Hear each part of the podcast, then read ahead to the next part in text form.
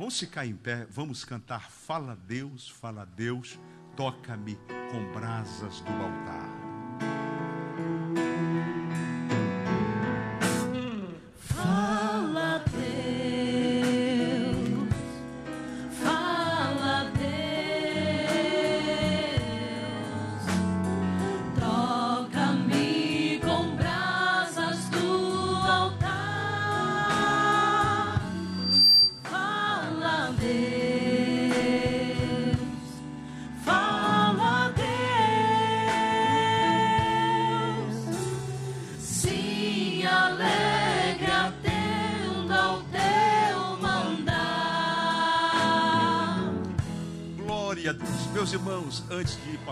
Ao evangelista Felipe Lima, é, irmão Felipe Lima é professor do nosso seminário. Eu falo porque tem pessoas que nos acompanham pela internet. É um jovem pregador, casado, tem duas filhas. E Deus o tem levantado pregando não apenas na ADIG, mas também fora, em outras igrejas. Já é escritor, é, já pode falar do livro, do lançamento do livro? Só não tem a data ainda, mas para os irmãos terem uma ideia, escreveu um livro e a editora da ETAD teve interesse no livro e vai lançar a nível nacional. Ou seja, nós teremos na ADIG aí um, um escritor a nível nacional, uma bênção, não é? Então nós louvamos ao Senhor pela vida do evangelista Felipe. Vamos recebê-lo com alegria. Levante um de suas mãos. Diga, evangelista Felipe, Deus seja com o irmão. Deus seja conosco. Meus irmãos, a paz do Senhor Jesus. Bom estarmos juntos nessa noite para adorarmos ao nome do Senhor Jesus nesse culto, que é o culto da palavra, e eu convido você a abrir a palavra do Senhor. O Salmo de número 96, versículo de número 4. Salmo de número 96, versículo de número 4. Apenas o versículo 4. Enquanto você está encontrando, eu quero louvar a Deus pela vida dos nossos pastores, pastor Eliseu Menezes de Oliveira, nosso pastor presidente, pastor Marcos Filho, nosso pastor vice-presidente, que tem nos dado muitas oportunidades, tem sido um amigo, um companheiro, um mentor. E eu louvo a Deus pela vida dos nossos pastores, louvo a Deus pela vida do nosso nossa presidência, pastor Wilson Canto, pastor Valdemir Rodrigues, a cada pastor dirigente, obreiros, irmãos que estão aqui essa noite. Eu quero compartilhar a palavra do Senhor com você sobre a grandeza da vida cristã. A grandeza da vida cristã. Nós leremos alguns versículos, mas nós vamos tomar por base o versículo inicial, o Salmo 96, versículo 4. Se você achou, diga eu achei.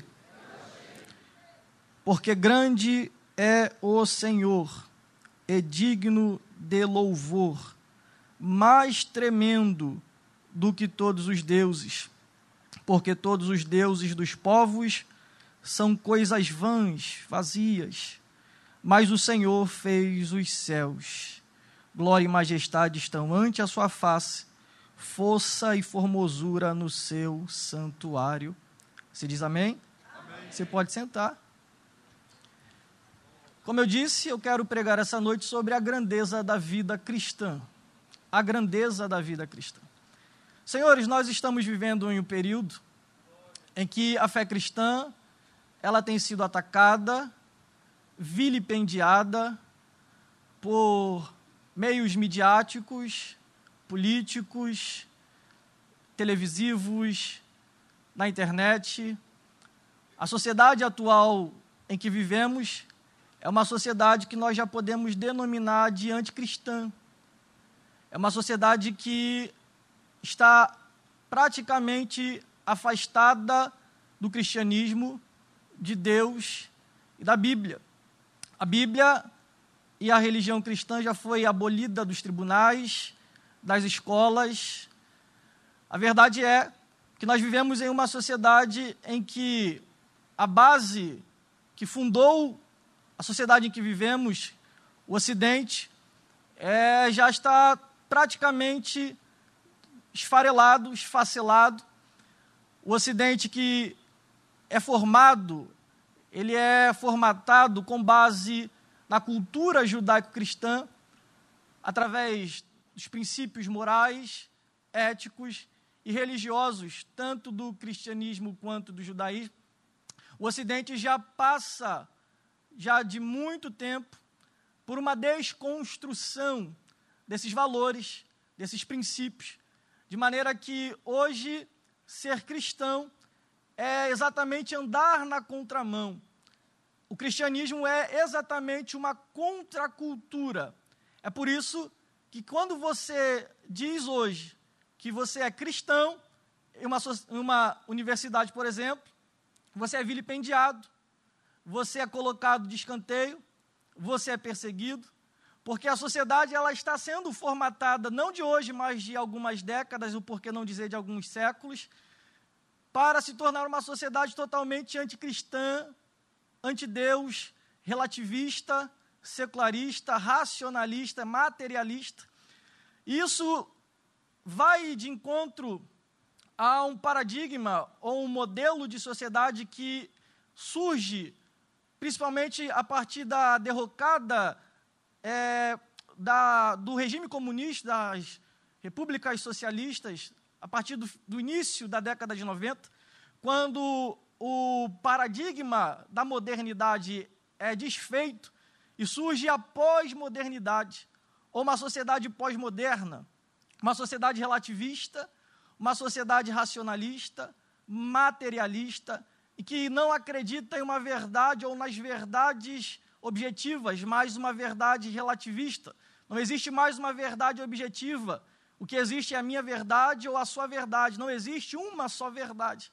Essa é a sociedade que nós vivemos. E quando você liga a televisão, quando você vai para a internet, quando você anda no meio das pessoas, você vê exatamente uma sociedade anticristã e muito também porque as igrejas evangélicas do Brasil têm dado um péssimo testemunho, contribuído para essa vilipendiação do Evangelho. E quando nós se deparamos com todo esse caldeirão dessa sociedade, quando nós nos deparamos com todos esses achaques, toda essa perseguição, todos esses ataques contra a igreja, muitos cristãos acabam ficando acanhados ou acabam ficando envergonhados de confessarem ou professarem a fé cristã. Muitos cristãos acabam naufragando quando entram na faculdade e deixam de ser crentes. Muitos acabam se desviando e acabam renegando a fé que uma vez professaram. Outros sentem vergonha no seu trabalho de dizerem que são crentes. Outros já não querem mais professarem que são crentes no meio da sua família. Porque a pressão da sociedade é tão grande que acaba fazendo com que alguns crentes não tão firmes, não tão enraizados, acabem é, rateando, acabem ficando pensativos ou cocheando entre dois pensamentos se vale a pena ser crente, se vale a pena ser de Deus, se vale a pena ser de Cristo, se vale a pena carregar uma Bíblia, se vale a pena dizer que é cristão, se vale a pena vir à igreja, se vale a pena ser servo de Deus. E no meio disso tudo, nesse caldeirão todo, você veio aqui nessa noite e eu vim com uma missão e com um objetivo: é trazer ao seu coração e assegurar você que ser crente vale a pena, que ser cristão vale a pena que servir a Deus vale a pena, que vir à igreja ainda vale a pena, que congregar ainda vale a pena, que carregar uma Bíblia ainda vale a pena, que professar a fé em Cristo e dizer que é salvo na pessoa de Jesus ainda vale a pena. Porque apesar de a sociedade dizer que o cristianismo é uma religião fadada ao fracasso, ou uma religião antiquada, ou que a igreja é uma instituição antiquada, ou que a Bíblia é um livro antiquado e ultrapassado, mas eu venho aqui essa noite para dizer que nada no cristianismo ou na vida cristã é pequeno ou antiquado ou passado ou que não serve mais. Muito pelo contrário, tudo que envolve a vida cristã é grande. Tudo que envolve a vida do servo de Deus é grande. Tudo que envolve a vida do servo de Deus tem a ver não com pequenez, não com uma coisa tacanha, não com uma coisa antiquada, mas tudo que envolve a vida cristã está associado com grandeza, a começar pelo Deus que nós servimos. Nós lemos o Salmo 96, versículo 4, que diz: Porque grande é o Senhor e digno de louvor. Ele é mais tremendo do que todos os deuses. O salmista está diante de uma sociedade, rodeado por uma sociedade politeísta, que adorava diversos deuses, os cananeus, que adoravam diversas divindades. Mas o salmista expressa de maneira muito clara: ele diz que grande é o Senhor.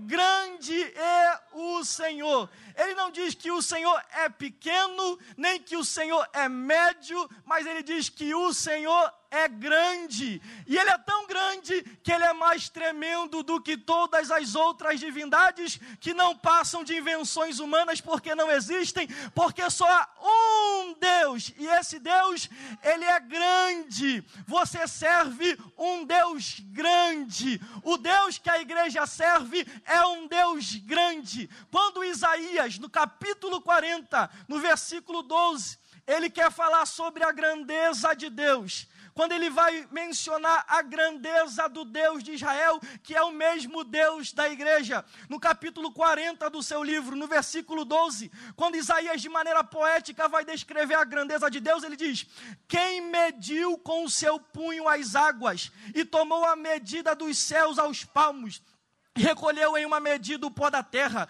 e pesou os montes e os outeiros em balanças. No versículo 15 ele diz: Eis que as nações são consideradas por ele, por Deus, como a gota de um balde e como o pó miúdo das balanças, e eis que lança por aí as ilhas como uma coisa pequeníssima. O profeta Isaías, em um tom poético, ele quer mostrar a grandeza de Deus. Ele diz que Deus é tão grande que Deus mede os mares com a palma da da sua mão. Ele diz que Deus é tão grande que Deus mede os montes outeiros em balanças. Que Deus é tão grande que para ele as nações não são nada.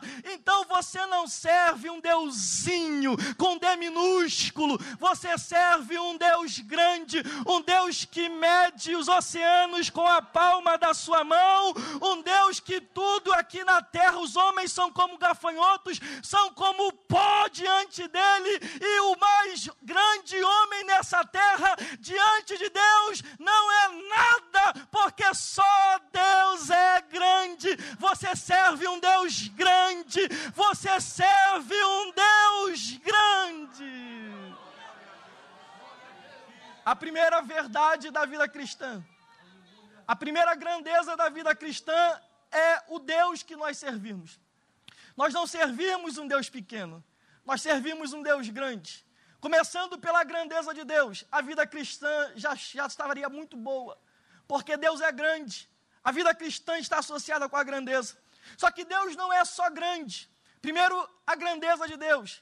A segunda verdade acerca da grandeza da vida cristã é que, além de Deus ser grande, Ele faz grandes coisas. Você está com a sua Bíblia aberta? Abra a sua Bíblia em Atos capítulo de número 15, esse é o culto da palavra, então abra a sua Bíblia, vamos ler a palavra. Atos capítulo 15, versículo de número 4, que diz assim: Quando chegaram a Jerusalém, foram recebidos pela igreja e pelos apóstolos e anciãos, e lhes anunciaram quão, quão grandes coisas Deus tinha feito com eles. O capítulo 15 é o capítulo do primeiro concílio da igreja, o grande concílio de Jerusalém, onde, onde havia o cisma, o que, que os gentios deveriam fazer, como é que eles deveriam viver a vida cristã. Chegaram lá os apóstolos o apóstolo Paulo, e juntamente com ele Barnabé. E quando eles chegaram, foram recebidos pela igreja de Jerusalém. A igreja de Jerusalém abraçou, apertou a mão, deu um aconchego, recebeu com honrarias o apóstolo Paulo e Barnabé. E quando eles estão no meio do concílio, o versículo 4 diz: E lhes anunciaram quão grandes coisas Deus tinha feito com eles. Antes de toda a discussão sobre como os gentios deveriam servir a Cristo, primeiro Paulo foi descrever as grandezas de Deus no meio da obra missionária, as grandezas de Deus, o que Deus estava fazendo enquanto ele estava andando de cidade em cidade pregando o evangelho, e o texto diz que Deus fez grandes coisas. Meu irmão, você serve um Deus que é grande e um Deus que faz grandes coisas. Deus não faz coisa pequena. Quem faz coisa pequena é o ser humano. Deus só faz coisa grande. Deus só faz coisa grande. Você serve um Deus que faz grandes coisas. E se você puxar na memória agora, ou quando você chegar na sua casa e for enumerar quantas coisas Deus fez na sua vida, você vai perceber que Deus já fez grandes coisas na sua vida. Ele te salvou, ele transformou a sua vida, ele já te abençoou, ele já abriu portas, já curou, já transformou, já fez coisas tremendas na sua vida, por quê? Porque você serve um Deus que faz grandes coisas, um Deus que opera pelo seu povo grandes feitos, grandes coisas, grandes obras. Deus não faz coisa pequena na vida do crente, Deus só faz coisa grande. E quem já experimentou dos feitos do Senhor, abre a sua boca para glorificar pelas grandes coisas que Deus já fez. Você serve um Deus grande. Você serve um Deus que faz grandes coisas. Mas além de servir um Deus grande que faz grandes coisas, você tem ao seu favor também um grande sumo sacerdote. Hebreus capítulo 4, versículo de número 14. Diz assim: Visto que temos um grande sumo sacerdote, Jesus, Filho de Deus, que penetrou nos céus, retenhamos firmemente a nossa confissão. Vou repetir. Visto que temos um grande sumo sacerdote, quem é ele? Jesus, Filho de Deus.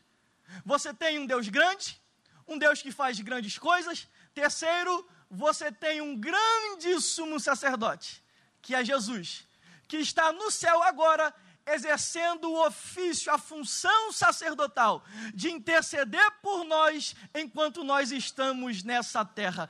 Diferentemente dos sacerdotes levíticos da ordem levítica do Antigo Testamento, que eram sacerdotes humanos, pecadores e que deveriam inclusive oferecer sacrifícios pelos seus próprios pecados anualmente, você serve um sumo sacerdote que não tem pecado e muito pelo contrário, ele mesmo era o sumo sacerdote e a oferta que foi sacrificado em nosso lugar, ele ascendeu aos céus, está à direita de Deus e está nesse momento intercedendo pela sua vida. Você tem um grande sumo sacerdote que intercede por você, que ora por você, que te ajuda com isso, te sustenta com a palma da sua mão. Você não está de pé porque você é bom, porque você é grande, porque você é muito bom, porque você é impecável, não. Se você ainda está de pé, é porque é uma intercessão de Jesus em teu favor.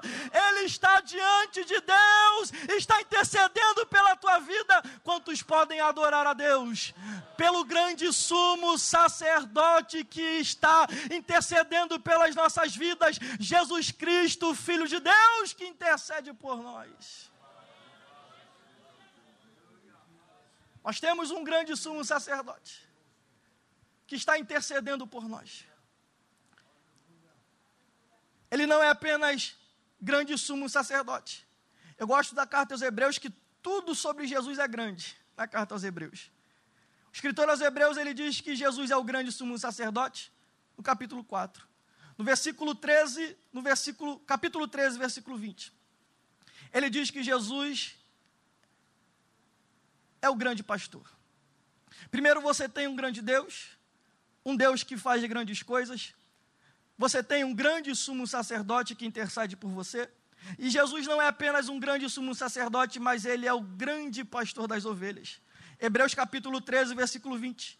Ora, o Deus de paz, que pelo sangue do concerto eterno tornou a trazer dos mortos a nosso Senhor Jesus Cristo, grande pastor das ovelhas. Jesus é o grande pastor das ovelhas. Nós louvamos a Deus pelos nossos pastores, eu louvo a Deus pela vida dos nossos pastores. São pastores de Deus, são homens de Deus, homens de oração, homens zelosos, são homens que têm levado a igreja para a palavra e para a oração, e é um caso raro no contexto brasileiro. Nós devemos louvar a Deus pelos nossos pastores, devemos honrar os nossos pastores, devemos agradecer a Deus pelos pastores que temos na DIG, que são pastores que têm dado testemunho de zelo pela igreja do Senhor. E além dos pastores que Deus mesmo constituiu, segundo Efésios capítulo 4, nós temos, além dos pastores humanos, nós temos Jesus, o grande pastor das ovelhas, aquele pastor que vai caminhando com você e cuidando de você, ainda quando você passa pelo vale da sombra da morte, o grande pastor das ovelhas, que talvez quando o pastor da igreja não pode estar lá com você, talvez quando ele não pode estar lá naquele momento, ainda assim o grande pastor das ovelhas está com você, porque ele é onipresente, ele te sustenta, ele te guia, ele te supre, ele cuida de você. Você tem um grande pastor que zela pela tua alma, que está preocupado com você, que quer que você se alimente de pastos verdejantes, que quer te conduzir a águas tranquilas e que vai afugentar todos os inimigos que venham tentar te destruir. O grande pastor das ovelhas está cuidando desta igreja, está cuidando da DIG, está cuidando de você. Você tem um grande pastor.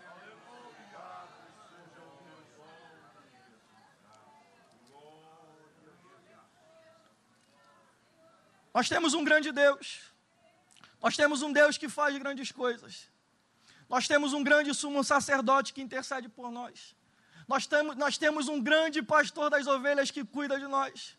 E nós temos também uma grande salvação. Hebreus capítulo 2, versículo número 3. Como escaparemos nós, se não atentarmos para uma tão grande salvação? Eu gosto dessa expressão, uma tão grande salvação. Salvação não é coisa pequena. A obra de Jesus na cruz do Calvário para redimir a humanidade não foi coisa pequena custou o sangue do Filho de Deus até a última gota. A salvação não é coisa pequena. Então o autor, o escritor dos Hebreus diz: como escaparemos nós? Se nós não atentarmos para uma tão grande salvação. A salvação que Jesus efetuou na cruz e que você recebeu pela fé no dia que você se entregou a Cristo, ela não é coisa pequena, é uma tão grande salvação. Porque a salvação é tão grande? Porque a salvação te livra de uma tão grande condenação. Haverá uma grande condenação para os seres humanos que padecerem, que morrerem sem entregarem as suas vidas para Cristo. Os homens que morrerem nessa vida sem entregarem-se para Cristo, eles padecerão por toda a eternidade uma grande condenação. Mas nós que já ouvimos o chamado do Senhor, mas nós nós que já ouvimos o Evangelho e nós que recebemos a graça de Deus e a aceitamos nas nossas vidas, nós já escapamos escapamos da tão grande condenação. Fomos tirados do reino das trevas e viemos para o reino da luz. Saímos da morte e viemos para a vida. Deixamos a cegueira espiritual, os nossos olhos já estão abertos e agora nós gozamos de uma grande salvação. Quantos podem adorar a Deus pela salvação? Você pode não ter casa, uma casa bonita, uma casa própria própria, pode não ter um carro próprio, você pode não ter estudado em uma faculdade renomada, você não pode ter um anel de, de formação, você pode até nem falar muito bem, mas você é salvo. Só isso já estaria bom, meu irmão, para você viver a vida feliz, alegre, satisfeito e contente, porque a salvação é uma coisa grande.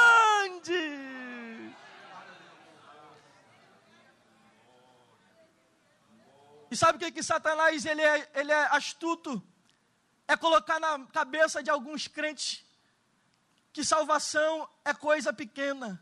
ou que ser salvo na pessoa de Jesus é algo ínfimo, é algo sem valor, é algo sem sentido, mas a salvação é uma coisa grande. Tudo na vida cristã envolve grandeza.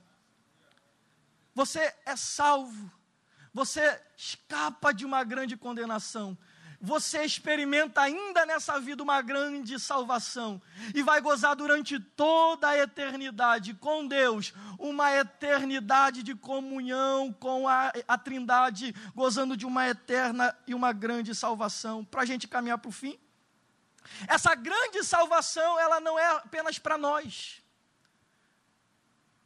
É muito bom ser salvo. É bom glorificar a Deus por ser salvo. É bom se reunir na congregação semanalmente para glorificar a Deus pela salvação, é muito bom. Só que eu não posso ser egoísta no que tange a salvação. Além de eu glorificar a Deus e ser contente, satisfeito, feliz com a grandeza da salvação, eu preciso agora sair e anunciar essa tão grande salvação, porque eu sou salvo eu experimento uma grande salvação. Mas sobre a igreja, sobre a minha vida, sobre a sua vida, há uma ordem de uma grande comissão. Você está com a sua Bíblia aberta? Mateus capítulo 28. Mateus capítulo 28, versículo 19. Mateus 28, 19.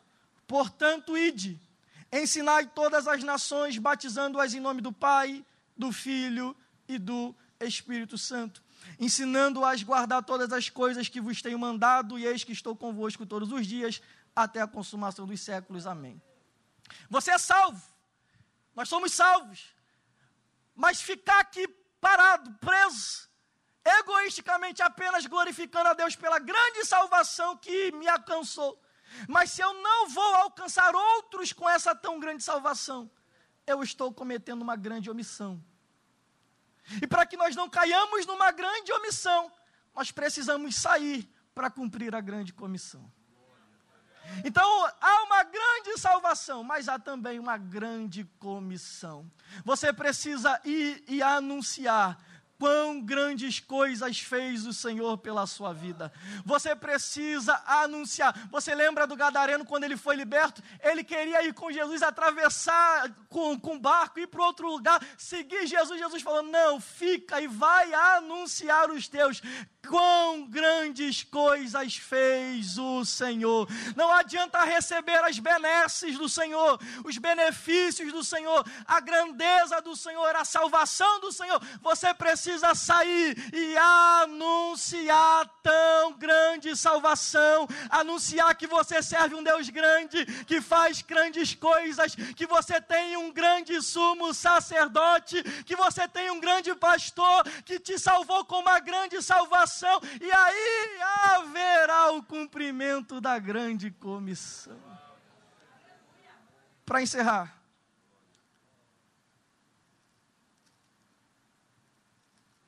nós temos um Deus grande.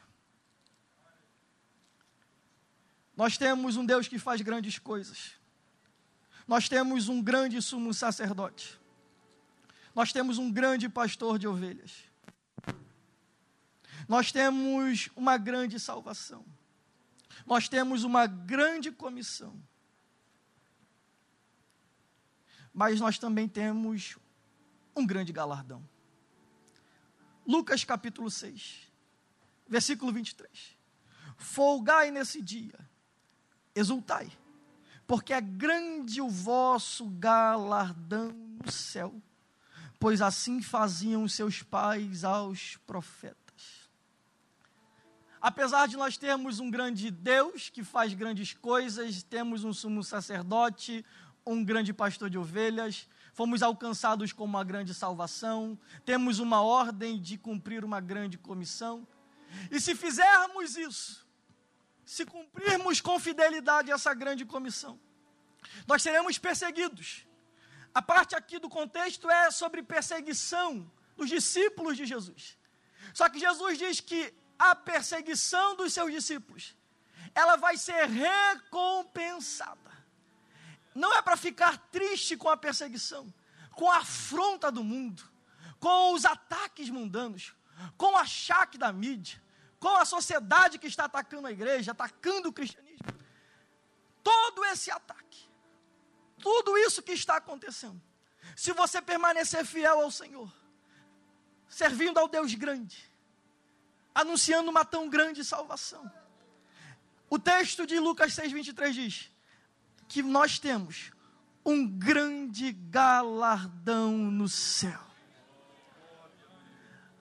Nós não temos apenas uma grande salvação, nos espera, se formos fiéis ao Senhor, um grande galardão tudo aquilo que você passa aqui na terra por amor ao Evangelho, todo padecimento, toda perseguição, toda afronta, todo aquilo que você ouve, as palavras que você ouve, as afrontas na faculdade, as afrontas no teu trabalho, as afrontas da tua família, as afrontas das pessoas, dos teus vizinhos, a afronta dessa sociedade anticristã que nós estamos vivendo e que está apertando cada dia mais, tudo isso, se você permanecer fiel, saiba, meu irmão, minha irmã, que haverá um grande galardão, porque assim aconteceu com os profetas, assim está acontecendo com a igreja, mas como os profetas estão sendo honrados e serão galardoados, a igreja também receberá galardão se permanecer fiel. Há um grande galardão, uma grande recompensa. Só quem irá receber esse galardão, só quem almeja receber o galardão do Senhor, é grande a nossa recompensa. Então permaneça fiel. Fique em pé, por favor.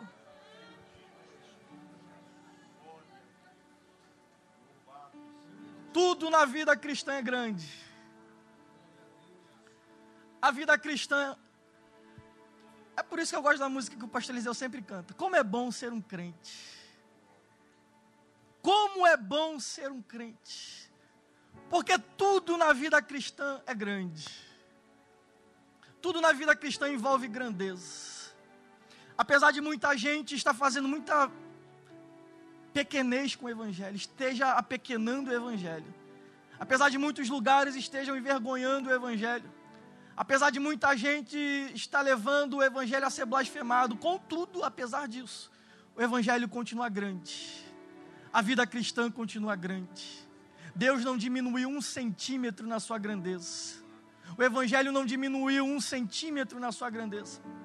Então que você saia aqui esta noite tendo no seu coração a certeza que você serve um Deus grande, que você tem uma grande salvação, que você tem um grande sumo sacerdote, um grande pastor que cuida da sua vida, que você tem uma grande tarefa a cumprir de anunciar a grande salvação que te alcançou e que te espera um grande galardão no céu. Então não esmoreçamos enquanto é dia. Não esmoreçamos, porque todo trabalho haverá recompensa. E se você entrou aqui essa noite e ainda não se entregou ao Senhor Jesus, ainda não foi alcançado por tão grande salvação, você que ainda não tem servido a esse tão grande Deus, você que ainda até hoje não tinha se entregado a tão grande mensagem de salvação, hoje Deus te trouxe aqui para que você aceite esta mensagem, a mensagem da grandeza da salvação, a mensagem da grandeza da vida cristã. Deus tem para você um caminho de excelência, um caminho excelente, o caminho do céu. Basta que você essa noite se entregue ao Senhor Jesus, reconhecendo que Ele pode perdoar os seus pecados que Ele pode escrever o seu nome no livro da vida, que Ele pode dar acesso a uma vida eterna com Deus. Saia do seu lugar agora e você pode tomar a decisão de se entregar ao Senhor Jesus. Você, moça, rapaz, senhor, senhora, que nunca se entregou ao Senhor Jesus, você pode agora tomar essa decisão. Você que se afastou dos caminhos do Senhor, você pode voltar agora. A vida cristã é a melhor vida a ser vivida. Viver com Jesus é a melhor vida a, ser, a se viver. Não há vida fora de Jesus. Fora de Jesus você pode existir, mas você não vive. Só em Jesus você pode viver de verdade. Onde está você que quer se entregar ao Senhor Jesus? Você que quer nessa noite se reconciliar com o Senhor Jesus? A oportunidade está aberta para você. enquanto a oportunidade está aberta, eu quero orar junto com a igreja. E você vai agradecer, fazer uma oração de gratidão por toda a grandeza da vida cristã. Agradeça e louve a Deus pelo grande Deus que você serve. Você serve um Deus grande. Tribute a Ele agora louvores, glórias e honras, porque você serve um Deus grande. Glorifique a Deus, porque Ele já fez coisas grandes em seu favor. Glorifique a Deus, porque Ele te alcançou com uma grande salvação.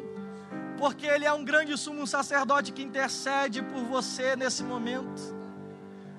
Agradeça a Ele nesse momento. Se você pensou em desistir do Evangelho, se você pensou que não valia a pena ser crente, nessa noite peça forças ao Senhor Jesus, porque você ouviu sobre a grandeza da vida cristã. Vale a pena ser crente, vale a pena permanecer na presença do Senhor. Pai Santo e bendito, nós te louvamos, Senhor, e te agradecemos, porque tão grande salvação nos alcançou Estamos aqui, Senhor, reunidos para glorificar ao Senhor, porque Tu és grande, Tu és digno de ser adorado, porque só a Ti pertence a honra, a força, o poder e o louvor. O Senhor já fez grandes coisas por nós e ainda há de fazer coisas grandes em favor desta igreja e do Teu povo. Te louvamos porque já fomos alcançados como tão grande salvação. Te louvamos porque o Senhor é grande sumo sacerdote que intercede em nosso favor. Tu és, ó Deus, grande pastor das ovelhas. O Senhor tem cuidado de nós e nós não fomos extraviados ainda, porque o Senhor tem nos guardado. Senhor, nos ajuda a cumprir a grande comissão, para que nós não erramos, ó Deus, em uma grande omissão. E, Senhor, que nós possamos permanecer fiéis, para gozarmos de tão grande galardão que nos espera Assim te agradecemos, te louvamos e pedimos no nome de Jesus. Adore ao Senhor Jesus.